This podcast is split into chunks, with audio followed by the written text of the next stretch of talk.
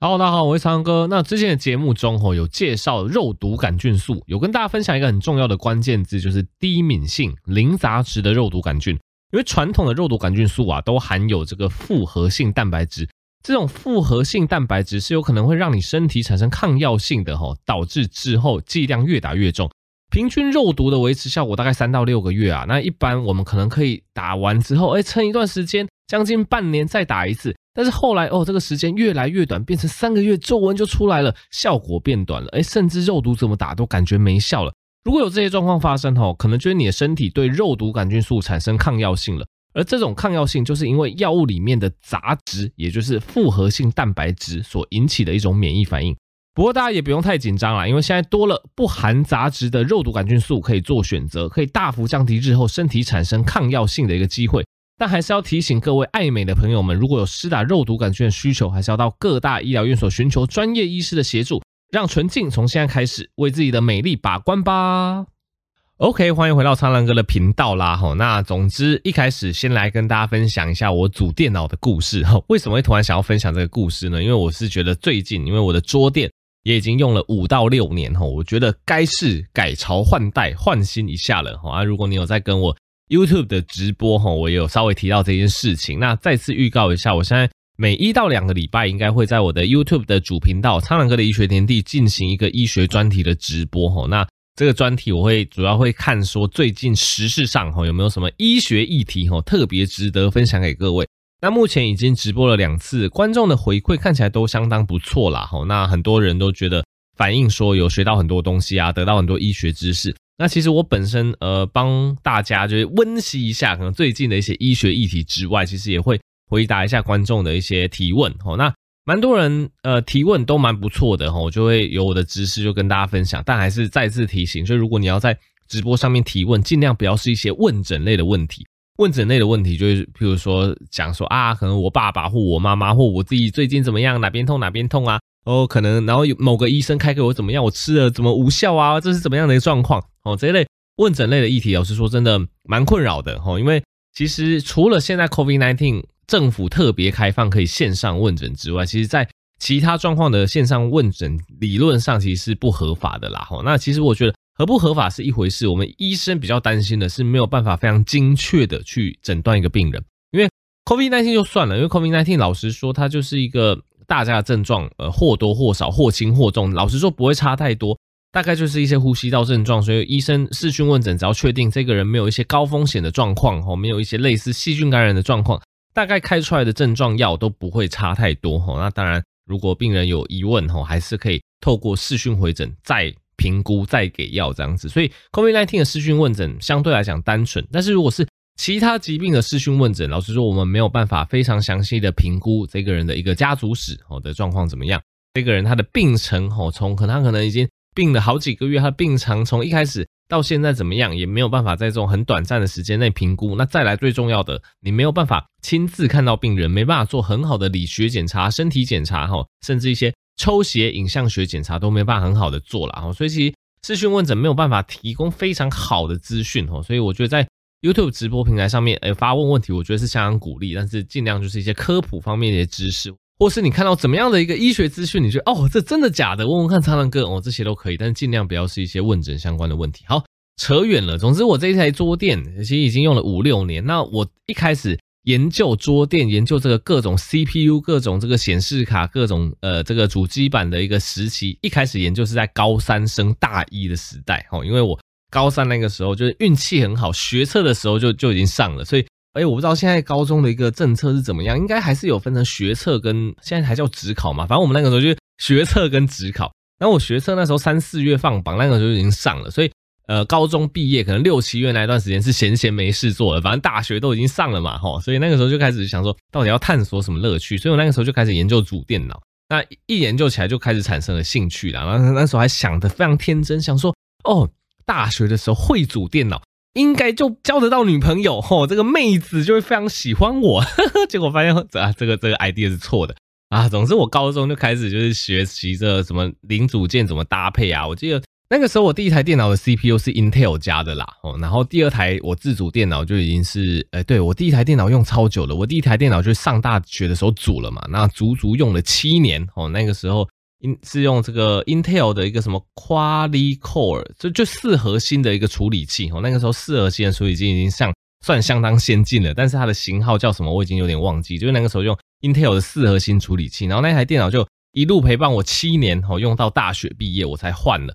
那我到大学毕业哦，我又参考这个电虾版，对，非常推荐。如果你对自主电脑有兴趣，你一定要去看 PTT 的电虾版 PC Shopping 哦，里面有非常多神人，你可以看出一个主电脑的一个趋势哦。然后大七之后，我自主的第二台电脑，那个时候刚好 AMD 刚好起来了哈，开始 AMD 去抢 Intel 的市占。那我这边帮不懂电脑的人科普一下啦，反正现在 CPU 基本上就是两大厂哦去独占。你的笔电或你的桌垫哦，如果是这个微软系列的，如果不是 Apple 系列的话，基本上 CPU 就两个大厂，一个是 Intel 厂哦，一个是 AMD 厂，大概就是这两家在争霸啦。那看起来目前 Intel 的市占率应该还是多一些些，如果我没有记错的话。那当然 Apple 他们有自己的这个 M1、M2 晶片之类的，那个是另当别论。但如果是 Apple 之外的体系，要么是 Intel，要么是 AMD。所以我在大七的那一台电脑，那个时候是 AMD 刚起来。我记得那个时候我是买 high AMD，好像是一六零零还一七零零的 CPU，有点忘记了，也是一个四核心还六核心不错的 CPU。然后这台电脑就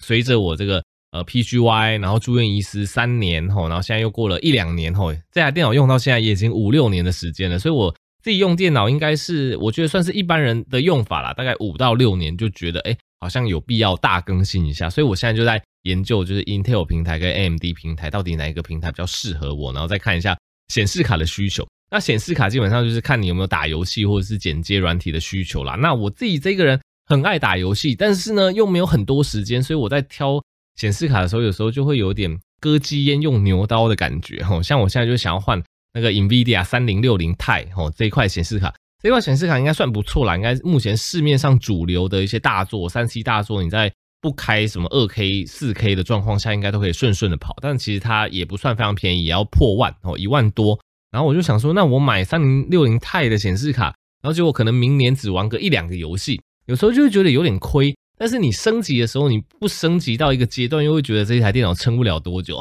所以我最近就是还在挑我这些电脑的配备啦。那如果你对自主电脑有兴趣，也推荐大家去看一个频道，叫做环 H U A N，对，环这个频道，我也是。开始看到他的频道，又唤起我那些主电脑的一个记忆，然后又开始去爬这些单子，把目前最新的、最主流的规格 update 一下，这样子。所以我觉得主电脑算有趣啦，就是去研究各种零组件还是怎么样。然后我大学那时候有没有想说，哦，会组电脑？那个时候是真的，我会自己锁那些什么主机板记忆体，然后 Intel 的 CPU 啊，AMD CPU 那些我都自己组上去，然后再把它装进机壳里面。就我第一台电脑是我自己真的是手动组装起来的，然后后来。没时间了，就都请这个店员帮我组这样子。那我那个时候大学学会自组电脑之后，就想说啊，有没有机会帮这个学妹服务呢？吼，这个学长帮组电脑非常的贴心呐。然后结果后来完全没有这个机会。我是有帮忙组了四五台电脑，吼，真的是帮忙就帮忙配单啦，不是说自己手动帮他组，就帮忙配单，帮忙配出一个 CP 值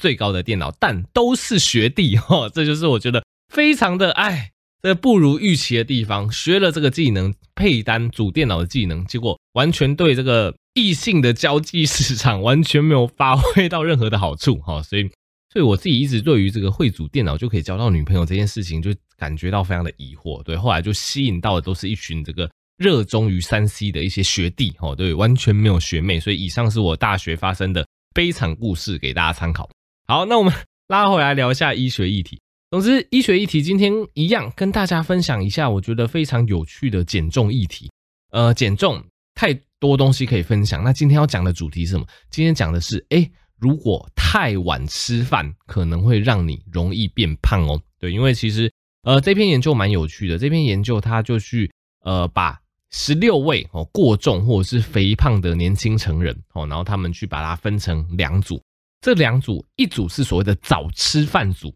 早吃饭组就是他每天早上九点、下午一点跟五点的时候进食，哦，一样吃三餐。晚吃饭组，他让他们每天下午一点、五点跟九点的时候去做进食。那重点是，不管是早吃饭组还是晚吃饭组，这两组他们总摄取的热量以及他们的体能运动哦，例如说他们要去跑跑步机哦，他们去重训，他们这一类体能运动跟他们吃的总热量是完全相同的。那如果你是以比较传统、比较旧的概概念，就会想说，嗯，这两组管他是早吃饭还是晚吃饭，他们摄取热量一样，那他们运动习惯，他们消耗热量应该也差不多。那理论上，这两组在几个月之后的测试之后，诶，他们的一个身材体态应该要是一样的。那研究发现，晚吃饭那个组别啊，他们一整天血中瘦素的浓度减低了，而且他们的饥饿感是比早吃饭的那一组还要高的。那再来晚吃饭的那一组呢，他清醒的时候，他的能量消耗以及一整天的核心体温都是比较低的。那再来晚吃饭的那个组别，他们发现，哎，这个脂肪细胞的基因表现被改变了，他们倾向于去增加身体的脂肪堆积。总结来讲，早吃饭组跟晚吃饭组两个组别比起来，晚吃饭组的人们哦，他们的肥胖风险增加了哦。其实这个研究我觉得。相当的有趣哈，因为我们一直以来都觉得说，哎，如果你吃的热量相同，运动量相同，理论上大就一样。但发现晚吃饭的组别有可能是因为生理时钟荷尔蒙的关系，哦，只要你是晚吃饭，你可能半夜哈，这个十一点十二点还在吃东西，哦，倾向于整体吃饭时间都延后的人。身体会自然而然的去开启你的节能模式，哦，会让你清醒的时候，哦，身体的体温降低，哦，然后消耗的能量减少，也会让你觉得比较容易有这个饥饿感。那当然，我觉得这跟我们的人体的演化是有关系，因为譬如说这个农耕或畜牧时期，大概我们的祖先们、我们的先人们，哈，都是从这个早上，可能早上、中午，甚至很多人这个中午吃完饭之后，晚餐就不吃饭了，哈，所以其实大概我们的人体荷尔蒙。我们人体的消化系统是不利于让你晚上去吃东西去消化的，所以今天一旦你这个吃饭的习惯跟我们基因跟我们荷尔蒙出现了这个冲突的话，有可能就会变成你肥胖的风险增加。所以结论就是啊，如果你真的是不想要让瘦的这个荷尔蒙哦这个分泌的减少，那想要减少你的肥胖风险，大家可以尽量把你三餐的时间可以稍微提前哦，譬如说以这个研究来讲，它也没有多早，它就是早上九点，下午一点。哦，以及五点，那尽量不要有这个超过可能晚上八九点才那边吃大餐、吃宵夜的这些习惯。目前的研究是支持说，如果你有晚吃饭，哦，有吃宵夜的习惯，然后可能会让你身体倾向于去保留你的脂肪，然后去增加你的食欲，是有可能会让你变胖的哦。所以这个吃饭的时间点，大家可以参考一下。好，那接下来第二个议题一样跟减重有关哦，有什么样的小撇步、小撇步提供给各位呢？就是其实建议大家哈，之后如果去超市哦，或者去 Seven Eleven 这种，如果食物上面它有贴热量标示的这些地方买东西的时候，你在下决定要不要买这个点心、买这个食物前哦，我会建议你稍微翻过来看一下这个点心这个食物后面的热量标示哦，看一下它这整份。热量到底多少大卡？大部分都几百大卡。这个糖类多少？脂肪多少？蛋白质多少？哦，你不需要非常了解这些数值的含义，或者是去精打细算说你到底一天要吃多少热量。我觉得不必。你只要哦，每次买东西之前稍微翻一下标签，看一下热量多少。研究发现，诶，这个动作可能就会非常有效率的减少你去购买一些高热量或是垃圾食品的一个冲动。哦，这其实也是一个研究支持，因为这个。研究是发现说，哎，在美国的一些连锁超市啊，他们在贴上热量标签的七个月之后，哇，这个整体消费者他们购买的食品热量跟着减少哦，而且是非常有显著差异的。那其实我觉得这个也非常好理解，因为如果说你每次买东西你都没有特别去在意那些热量、那些营养素，你大概都会以这个食物的外观、以你的喜好程度哈，以这个七彩缤纷的程度哈去看说你要不要挑这个食物。但是，一旦你多了看标签这个动作，哦，大概对你就会去看说，哇，这个热量比我想象中的高诶，哇，这个脂肪跟糖类比我想象中高诶，你会多一个门槛让你去选择那些食物。所以我会建议说，大家以后不管是去便利店哦，或者是去这个超市买哦，尽量多一个看营养标示的步骤。那你有哪些指标可以看呢？最重要的当然是总热量嘛，哦，或者是一份的热量。一份的热量可以让你知道说，你吃一份这个东西到底你摄进去的热量多少。当然，热量越高的话，就越可能会有发胖的一个疑虑。那再来，除了热量之外，你可以看一下三大营养素。三大营养素分别是糖类、脂质跟蛋白质。哦，那呃，一个比较健康的食品，理论上蛋白质要比较高比较好，因为大家知道蛋白质是会提供我们饱足感。哦，那同样也是支持我们肌肉组成的一个原料，所以蛋白质应该是要越高越好。那同时，这个糖类。油字部的糖哦，跟这个脂肪类要稍微偏低一点点比较好，所以比较常见的一个健康食品，例如说像鸡胸肉哦，例如说像无糖豆浆等等哦，你会发现哦，这一类我们常常鼓吹你可以摄取，它通常都是高蛋白哦，然后低糖低脂肪的食物。但我觉得不用那么严格，就一定要挑这一类食物，就是你去多比较不同食物，你就会知道哦，哪些食物，比如说现在市面上优格很多，对，我常常在。便利商店去挑优格，或者是在这个大卖场挑优格，我会比较很多种不同的优格。那不同种优格，你就会发现，哎，有些优格它真的是糖多哦，然后蛋白质少；有些优格它就是蛋白质比较多，糖类跟脂肪比较少，我就会去挑那一种。所以就是不同食品间，大家可以多做比较。哦，那再来就是，如果是米字部的糖，米字部的糖就是越少越好。我们刚刚讲那个有字部的糖，那个是淀粉类。有字部的糖大概食物里面多多少少都会有哦，所以有字部的糖，我觉得大家就是可以看看就好，当一个比较。但米字部的糖就是越少越好，因为米字部的糖通常都是所谓的添加糖，它就是都是要让让那个食物变好吃吼，口味变丰富，所以米字部的糖就是越少越好就对了。所以总之就会建议大家买东西之前稍微看一下热量，稍微看一下三大营养素，大概你。生活中多了这个习惯，它就可以大幅减少哦，你购买到一些高热量、一些垃圾食物的一个机会啦。哦，这也是有研究佐证的，给大家参考。OK，那最后一个硬知识来跟大家讨论一个疾病，叫做心房颤动。哦，那心房颤动，呃，也是有不少人有这个状况。哦，那先用一个 case 跟大家分享。这是个六十几岁的一个庄先生啊，职业是一个远洋船员哦啊，远洋船员非常辛苦啊，每次出航都要两三年才能够回到台湾。然后近几年他就发现工作的时候，哎，其实偶尔都会出现这个心悸哦、呼吸不顺、胸闷等等的状况，而且也不是说一直都有，就是偶尔会发生，偶尔会发生，而且每次发生就持续一段时间。所以他趁某一次回台湾就医的时候，哎，竟然就发现说他自己罹患有所谓的心房颤动。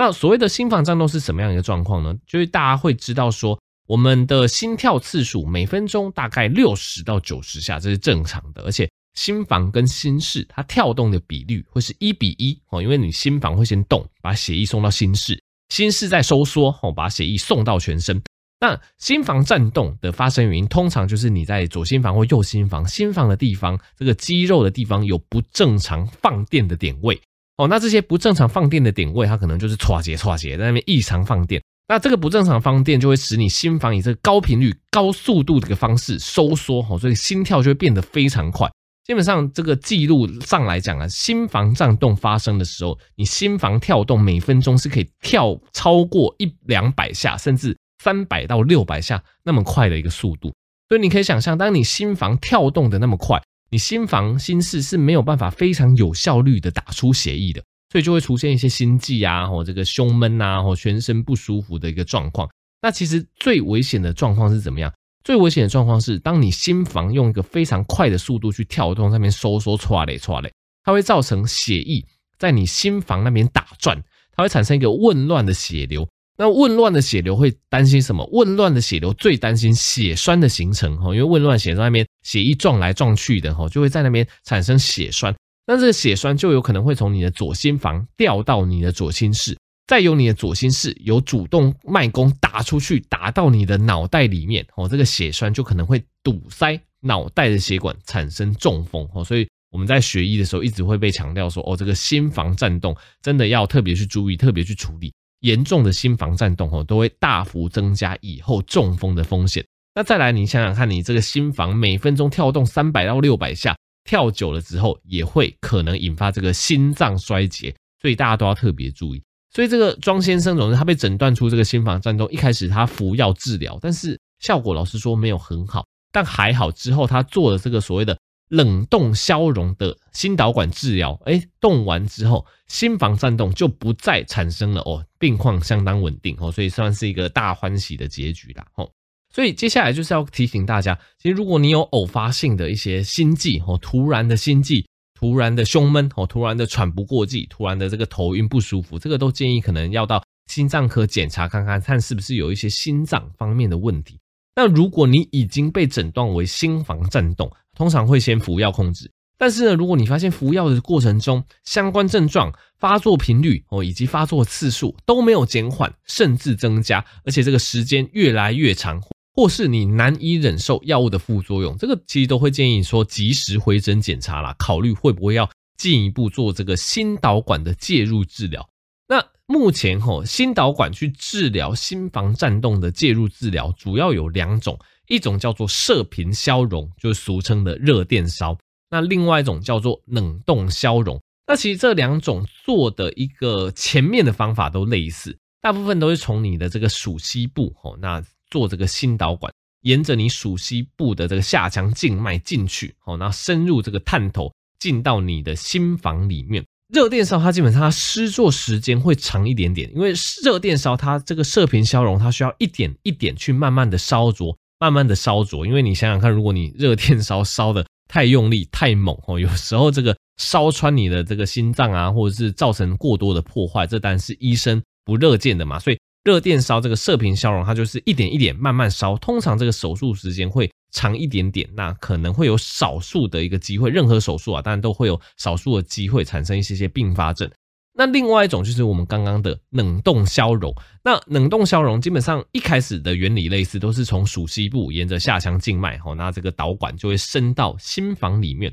那这个心房里面，它那个导管里面就有一个冷冻球囊。这个冷冻球囊，吼，它就是会去冻，哦，会去冻死你那些异常放电的心肌细胞。那这个冻的过程中，时间就会比较短哦，手术的速度会稍微快一些些哦。它就是利用这个冷冻的原理，将那些不正常放电的局部肌肉给它冻死，那就可以改善心房颤动的问题。那其实不管是热电烧或是冷冻消融，都是现今对于这个心房颤动算是非常不错的一个心导管的手术了哈。所以如果你真的这个呃服药之后效果真的有限，或是完全没办法承受服药的副作用，就会赶快回诊跟医生讨论哦。基本上现在心导管的技术都非常的先进，就基本上热电烧或是冷冻消融就有非常大的机会可以缓解你的问题哦。好，那这集就到这边啦。喜欢我的频道记得持续订阅，也可以支持苍蓝鸽的医学天地这 YouTube 频道，那可以支持药师健生活保健食品。现在双十一活动最后几天，要买要快，加上折扣码 Blue Pick 还有九折优惠，囤货囤起来。我们就下集再见，大家拜拜。